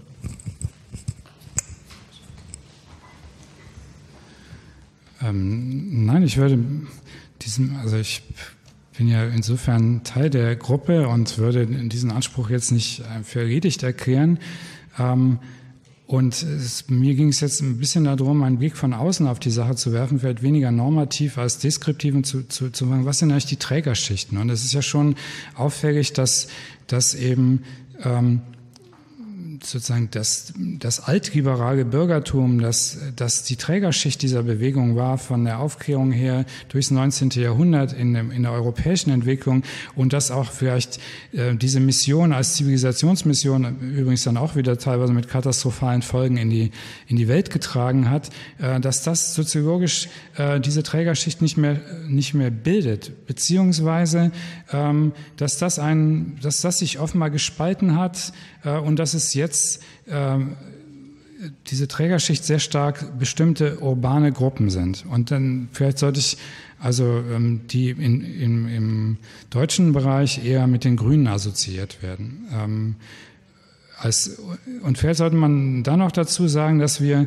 das ist ein Teil der Sache, an dem ich auch gerade laboriere, dass wir diesen Prozess, glaube ich, nicht verstehen können, wenn wir ihn außerhalb des, des Konflikts zwischen Stadt und Land beziehungsweise von Dynamiken der Verstädterung verstehen. Also es hängt mit einem bestimmten Modell von Urbanität zusammen und die Krise des Liberalismus auch als einer ähm, auch seiner globalen Mission hängt auch mit einem bestimmten, ähm, also mit einem Druck auf äh, Urbanisierung äh, zusammen, die der, die offen, der offenbar den klassisch urbanen ähm, Formen von Öffentlichkeit und Repräsentativität nicht gut getan hat.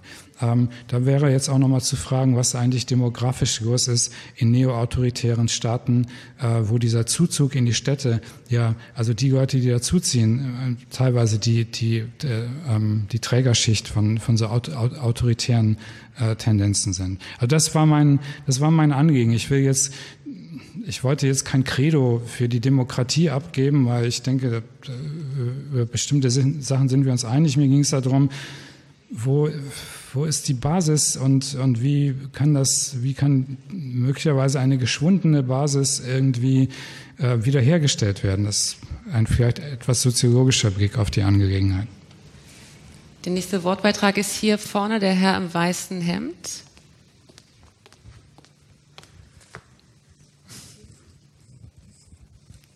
If you don't mind, I'll ask my question in English. Um, so, I don't know if you chose your title yourself or whether you asked to talk about that. Um, but populists against liberals, I think there's something problematic about that rendering, and I'll, I'll um, try to specify that. Um, if we think about going five years back, I think the chief populist was Alexis Tsipras at the time that sort of received his fair share of bashing at the time. So in terms of the last five years, nowadays, um, we suddenly have the same debate, but we talk about different people. And I think um, five years back, I think there were some mistakes made, and I think we have to acknowledge those on some level. Um, if we keep having this debate in terms of populists versus liberals, um, then I think we are just contributing to kind of a self fulfilling prophecy where the center gets hollowed out in the end. But I think we need to somewhat go to terms of talking about that and where we have more nuance and more distinction, and not just populists versus liberals, but rather that we can also draw the distinction between um, Alexis Tsipras on the one hand and what he stood for, because I think he really differs in terms of both means, methodology, but also in terms of substance from Trump and Erdogan and the likes. Thank you. Ja, ich muss mich zu dem Titel selber bekennen, den habe ich der Einfachheit halber gewählt und habe damit natürlich ähm, mich bezogen auf eine äh, jetzt topische Gegenüberstellung im ähm, dem, besonders im Blick auf den US-Wahlkampf. Ähm, ich denke, wir, wir müssen über die über das, was Linkspopulismus heißt, anders reden. Ich bin überhaupt äh, der Ansicht, dass man, äh, dass die Zuschreibung Populismus ähm, schon möglicherweise problematisch ist in diesem Zusammenhang. Ähm, denn was heißt es dann eigentlich? Also wenn man den Versuch, äh, sich einer Politik der radikalen Austerität entgegenzustellen, wenn man den als populistisch äh, bezeichnet. Und da muss man jetzt in der Tat, das ist auch eine Frage, die jetzt an den mit dem Wirtschaftsliberalismus, mit dem Neoliberalismus zu tun hat, da muss man dann tatsächlich fragen, was, was sind eigentlich da die Kräfte, die da äh, arbeiten. Ähm, das wäre auf jeden Fall zu tun. Ich, mir ging es jetzt um so eine Art von topischer Vereinfachung, auch aus Darstellungsgründen. Und ich habe mich de facto ja nur mit dem Rechtspopulismus beschäftigt, wo vielleicht diese, ähm, diese Attribuierung berechtigter ist. Wir haben noch ziemlich viele Wortbeiträge, deswegen bitte ich darum, tatsächlich ähm, fra kurze Fragen zu stellen, damit auch alle noch drankommen. Es geht bei dem Herrn im schwarzen, äh, genau, Sweatshirt weiter. Hallo. Ich habe eine Frage, die ist äh, brutal pauschal. Wenn ich Sie richtig höre, dass eine Stimme, die wir in Anführungsstrichen von unten hören, dass, wir, dass es diese Stimme gibt, uns nervt, dass wir nicht mitmachen dürfen in der Gesellschaft. Und wir glauben euch auch nicht mehr da oben, dass wir eines Tages teilhaben werden dürfen. Glauben Sie, dass dieses Gefühl, mit dem Rücken zur Wand zu stehen, stärker ist in Deutschland, weil wir heute eine säkularere Gesellschaft sind als früher? Weil es kein Ausweichnarrativ gibt, der des Abends mein innerer Gott mir sozusagen ins Herz flüstert, das sind harte Probleme, die du hast, aber es gibt auch noch eine jenseitige Welt. Es, das bringt, ich bin kein religiöser Mensch, sage ich gleich dazu. Dankeschön. Ähm, Religion hat verschiedene Funktionen in dem Zusammenhang. Ich glaube, man, man kann die Frage nicht, äh, nicht einheitlich beantworten. Natürlich hat, äh, hat religiöse Zuversicht auch etwas, ähm, nimmt sozialen Druck aus dem Kessel, ähm, beziehungsweise kann dazu führen, das ist der Vorwurf, dass Religion Opium für das Volk ist, kann dazu führen, dass eine soziale Problemlage in, eine, in ein religiöses Leiden überführt und mit bestimmten Trostritualen auch stillgestellt wird. Das, das mag so sein. Ähm, ähm, ich weiß nicht genau, ob das durchweg der Fall ist. Es gibt ja den anderen Fall, wo wir sehen, dass gerade religiöse Militarisierung ähm, ähm, eigentlich das Gegenteil äh, bewirkt, also dass der Zugriff zur Religion, äh, der Zugriff zur Religion eigentlich den genau gegenteiligen Effekt hat, den Effekt von Radikalisierung.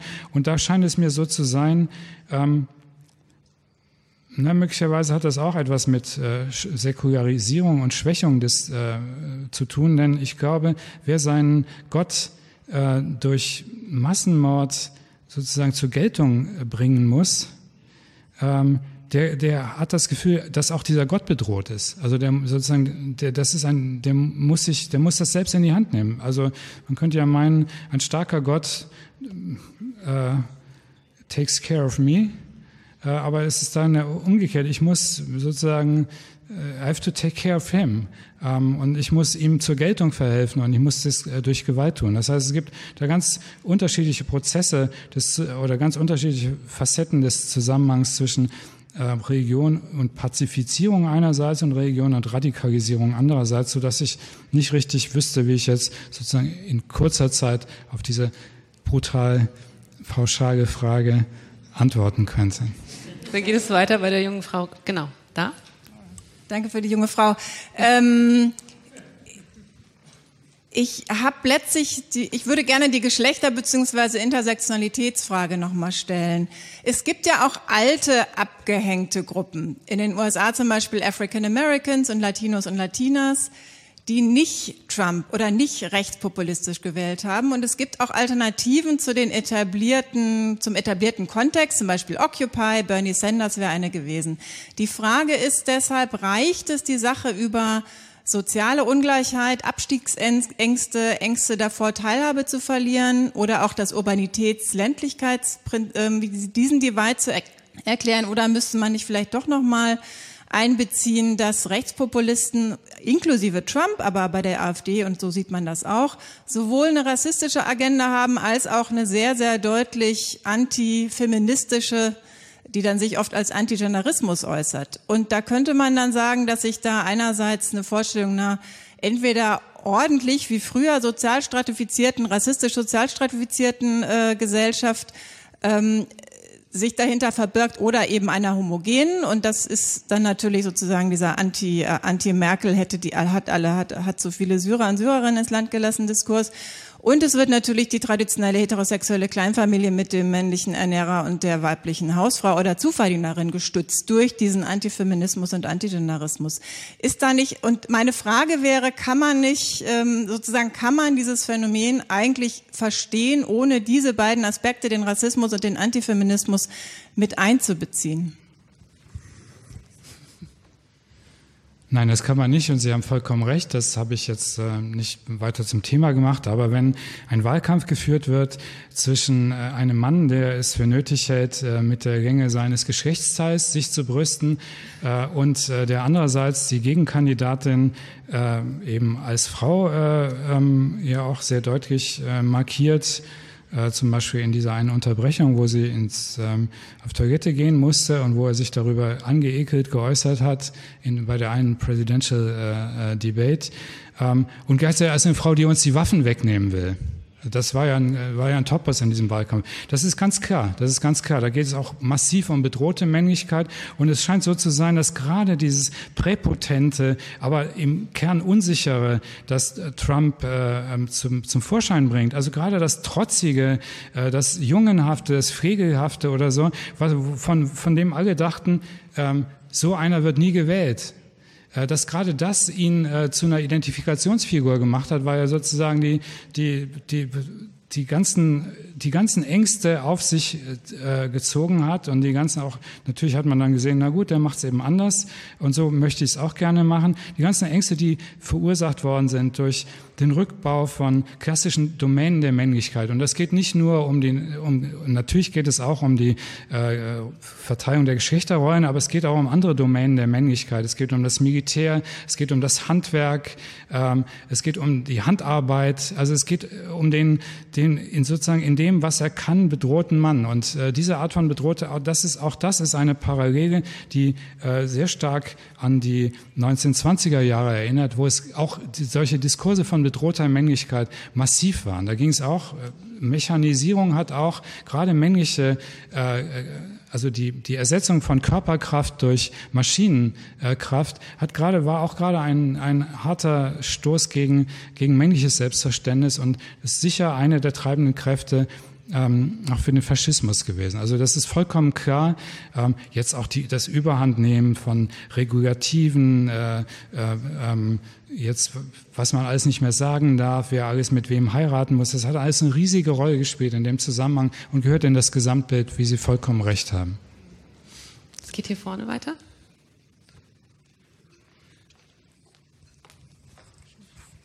Ja, vielen Dank für Ihren Vortrag. Ich möchte doch ähm, nochmal die Gelegenheit ergreifen, Sie zu fragen, wie Sie Liberalismus von Neoliberalismus unterscheiden würden und den Populismus von damals von dem Populismus von heute. Und die Frage ist ähm, dahingehend, was für eine Rolle Religion jetzt spielt. Ob es da vielleicht einen Unterschied gibt, den Sie ähm, beschreiben könnten, wie Religion in dieser Triangulierung, die Sie beschrieben haben, funktionalisiert wird. Ist das etwas Neues oder ist das auch etwas Altes? Worin unterscheidet es sich? Und ähm, das, was ich im Hinterkopf noch habe, ist natürlich die ähm, türkische Situation gerade, dass die AKP sich lange Jahre lang als liberale Partei, als eine, die Religion und Kapitalismus wunderbar miteinander äh, in eine Ehe führen kann, gezeigt hat. Und dieses Bild ist nun zusammengebrochen. Das heißt, der Islam und der Liberalismus und der Kapitalismus war für eine kurze Zeit eine, ein, ein Fenster, eine Möglichkeit, die die AKP ähm, erfolgreich versucht hat zu verkaufen. Das bricht jetzt zusammen. Das heißt, auch da in der türkischen Form des Populismus ähm, verändert sich die Rolle der Religion gegenüber einer neuen Weltkonzeption, populistisch oder liberalistisch, wie es dich, also das ist schwer zu greifen gerade, aber auch da gibt es eine Verbindung. Und ich, meine Frage ist, können Sie die Rolle von Religion in dieser neuen Form der, des Liberalismus und des Populismus uns begreifen helfen. Ja, das ist eine große Frage, ähm, von der ich, ich bin eigentlich auf, ich war auf meinen Vortrag am wenigsten neugierig, ich war am meisten neugierig auf die äh, Gespräche, die wir morgen haben werden, hoffe da äh, einiges äh, meinerseits zu erfahren. Vielleicht zu dem ähm, ja, also vielleicht zu dem, gut, wie, was ist passiert, was ist passiert, dass eine, ähm, also dem AKP wäre ein ganz interessanter Fall, dass eine Partei, die sich eine Weige, eine liberale Agenda, eine säkulare und liberale Agenda auf die Fahnen schreibt, dann feststellt, damit kommt sie nicht mehr weiter. Ich glaube, das hängt, ähm, das muss mit Bevölkerungs, ähm, äh, Verschiebungen zu tun haben, mit, mit sozusagen der Wandlung des demografischen Feldes. Es muss damit zu tun haben, ähm, dass, ähm, dass bestimmte Anschlüsse an den Westen äh, einerseits verweigert wurden, andererseits sich irgendwie auch nicht mehr als gangbar äh, erwiesen haben und dass dann neue Formen der der, der, der Gruppenbildung eingesetzt haben. Das ist jetzt eine ganz verwaschene Antwort, auf die ich eigentlich äh, viel mehr nicht ähm, sagen kann und ähm, über die ich zu, zu lernen hoffe.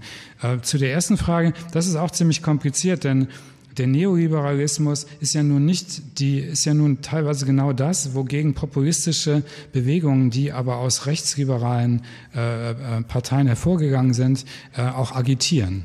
Ähm, also Trump hat ja bekanntlich äh, paradoxerweise äh, seinen Wahlkampf auch gegen Wall Street geführt und gegen das Finanzkapital und so weiter. Die, die, der Protektionismus ist ja eindeutig gegen eine bestimmte Form von neoliberaler Weltwirtschaft äh, äh, gerichtet. Und ich glaube, die, die soziologische Basis von äh, äh, populistischen Parteien in, in, in Europa setzt sich aus denen zusammen, die von, der, von, der, von einem Neoliberalismus eigentlich mehr zu befürchten haben. Ähm, obwohl sie also sozusagen die kleinen äh, selbstständigen Gewerbetreibenden, die kleinen Firmen, die sozusagen in dem Spiel der großen Industrie äh, Giganten nicht mehr mithalten können. Deshalb unterscheidet ja auch der äh, Franz Walter auf eine für mich nicht ganz klare Weise zwischen neoliberalen Parteien, womit er die meint, die nach rechts geschwenkten liberalen Parteien und neoliberaler Politik. Aber die Frage möchte ich eigentlich zurückgeben an, äh, an äh, Experten, die da in der Wirtschaft äh, Bescheid wissen. Der Neoliberalismus ist ja keine einheitliche, keine einheitliche Wirtschaftsphilosophie und ähm, auch die auch die Frage, ob jetzt zum Beispiel die EU ein neoliberales Projekt betrieben hat oder ob sie nicht vielmehr sehr stark auf sozialen Ausgleich äh, achtet und in, insofern eigentlich einen sozialdemokratischen Charakter hat. Diese Frage ähm, kann man ja mit Philipp Theer und, und, und, und anderen, äh, die muss man ja stellen, die muss man, glaube ich, sozusagen von Fall zu Fall empirischer beantworten. Äh, das ist, glaube ich, sehr, das ist sehr kompliziert. Deshalb glaube ich, dass die Geschichte des Liberalismus viel schwieriger zu erzählen als die des Populismus, der sozusagen dessen Gestus man leicht, äh, man leicht irgendwie beschrieben hat.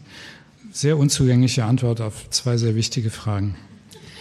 Leider äh, haben wir nur noch Zeit für eine ganz kurze Frage. Ich weiß, es waren ganz viele Fragen noch, äh, aber wenn Sie noch eine kurze Frage haben, aber wirklich ganz kurz mit einer ganz kurzen Antwort und danach gibt es sicherlich noch äh, ganz viel Zeit im informellen Teil äh, miteinander ins Gespräch zu kommen, dann darf der äh, junge Mann noch eine ganz kurze Frage stellen. Ja, dank, so danke für das junge Mann auch. Ähm, ja, gerne. Die, also nochmal vielen Dank, das war wirklich augenöffnend für mich heute. Ähm, ich arbeite gerade an einem Workshop ähm, ähm, mit Kommunikationsstrategien, effektiven gegen die neuen Nationalisten ähm, oder Populisten oder die Autoritären, wie auch immer man sie jetzt nennen will. Und wir hatten ja schon ein bisschen das Begriffsfeld aufgemacht, ähm, wen wir eigentlich jetzt meinen. Ähm, die, die Hoffnung, die Sie sagen, ist, wir brauchen einen, einen neuen ähm, Narrativ ähm, mit einem neuen positiven Zukunftsbild auf der einen Seite, weil wir im Moment kein anderes haben, und neue Formen der sozialen und ökonomischen Teilhabe. Das ist, glaube ich, so dass das Programm, das wir jetzt äh, vorhaben für, die, für morgen dann. Ähm, ich wollte nur, nur, nur sagen, also eine ein, ein Narrativ, haben gesagt, Sie wissen nicht, welcher Narrativ das sein könnte, aber einer, mit dem wir uns auseinandersetzen müssen, ist, äh, sind die neuen Techno-Utopien aus dem Silicon Valley. Also das Vers Heilsversprechen, dass äh, Menschen ähm, äh, sich durch genetische Modifikation verbessern werden können, dass sie mit den Maschinen fusionieren werden, dass sie abgelöst werden durch künstliche Intelligenz. Ähm, all diese Versprechen, die aus dem Silicon Valley kommen, sind im Grunde eine, eine neue Art von Heilsversprechen. Und die Frage ist, können wir eine, eine andere, ein anderes Narrativ finden, das vielleicht sich an einem, eine Art europäischen Humanismus orientiert zum Beispiel oder ähnliches.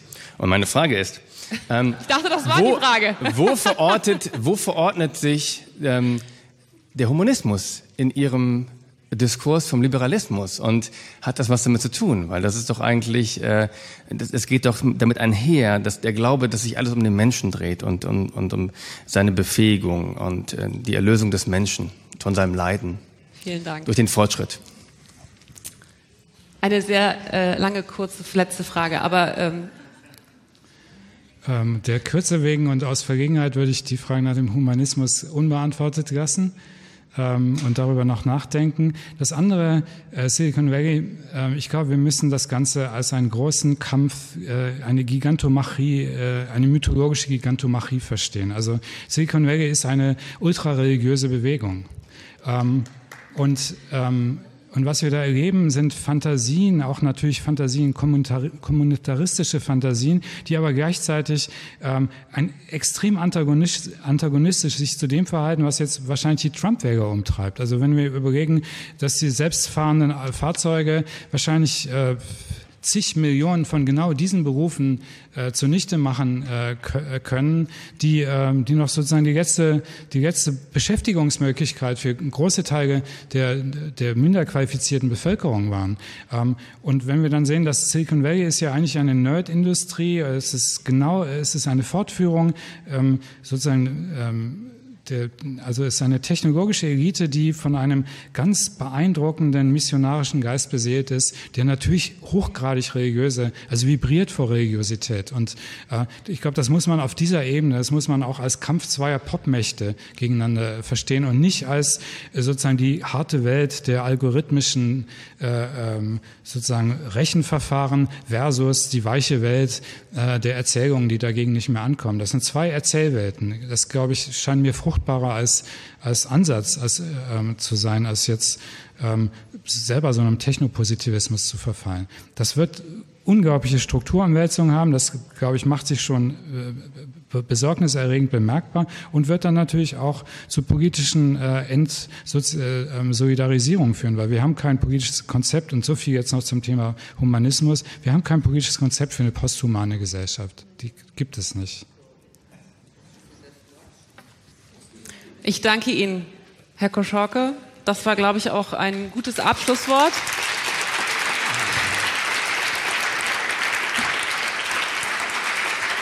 Vielen Dank.